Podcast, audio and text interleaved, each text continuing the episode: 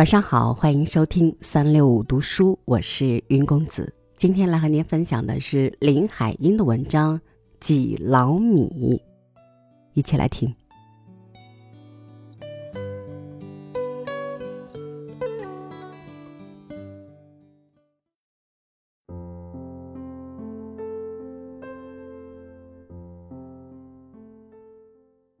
读了朱介凡先生的《晒暖》。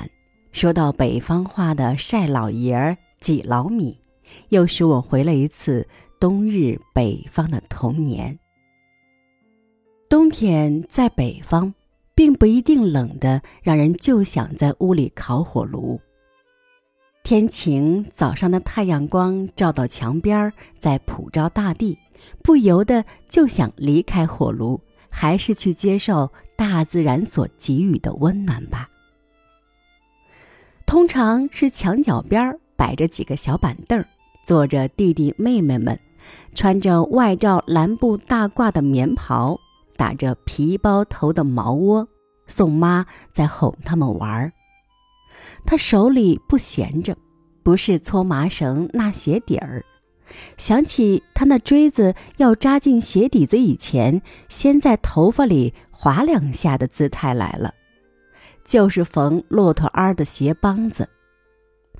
不知怎么，在北方，妇女有做不完的针线活儿，无分冬夏。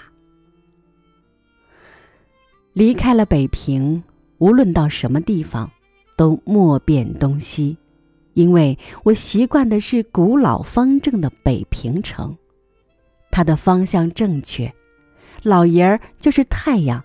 早上是正正的从每家的西墙照起，玻璃窗四边儿还有一圈窗户格儿，糊的是东窗纸，太阳的光线和暖意都可以透进屋里来。在满窗朝日的方桌前，看着妈妈照镜子梳头，把爆花的蕉叶用小刷子抿到她的光洁的头发上。小鸡上的水仙花也被太阳照到了，它就要在年前年后开放的。长方形的水仙花盆里，水中透出雨花台的各色晶莹的彩石来。或者喜欢摆弄植物的爸爸，他在冬日用一只清洁的浅瓷盆铺上一层棉花和水，撒上一些麦粒儿。每天在阳光照射下看它渐渐发芽茁长，发出翠绿秀丽的青苗来，也是冬日屋里玩赏的乐趣。孩子们的生活当然大部分是在学校。小学生很少烤火炉，中学女学生最爱烤火炉。下课休息十分钟，都跑到教室外操场上，男孩子便成群的涌到有太阳照着的墙边去挤老米。他们挤来挤去，嘴里大声喊着：“挤呀挤呀，挤老米呀，挤出屎来喂喂你呀！”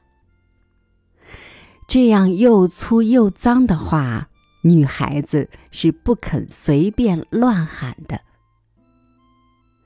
直到上课铃响了，大家才从墙边撤退。他们已经是浑身暖和，不但一点寒意没有了，摘下来毛线帽子，光头上也许还冒着白色的热气儿呢。一九六一年十二月。他日。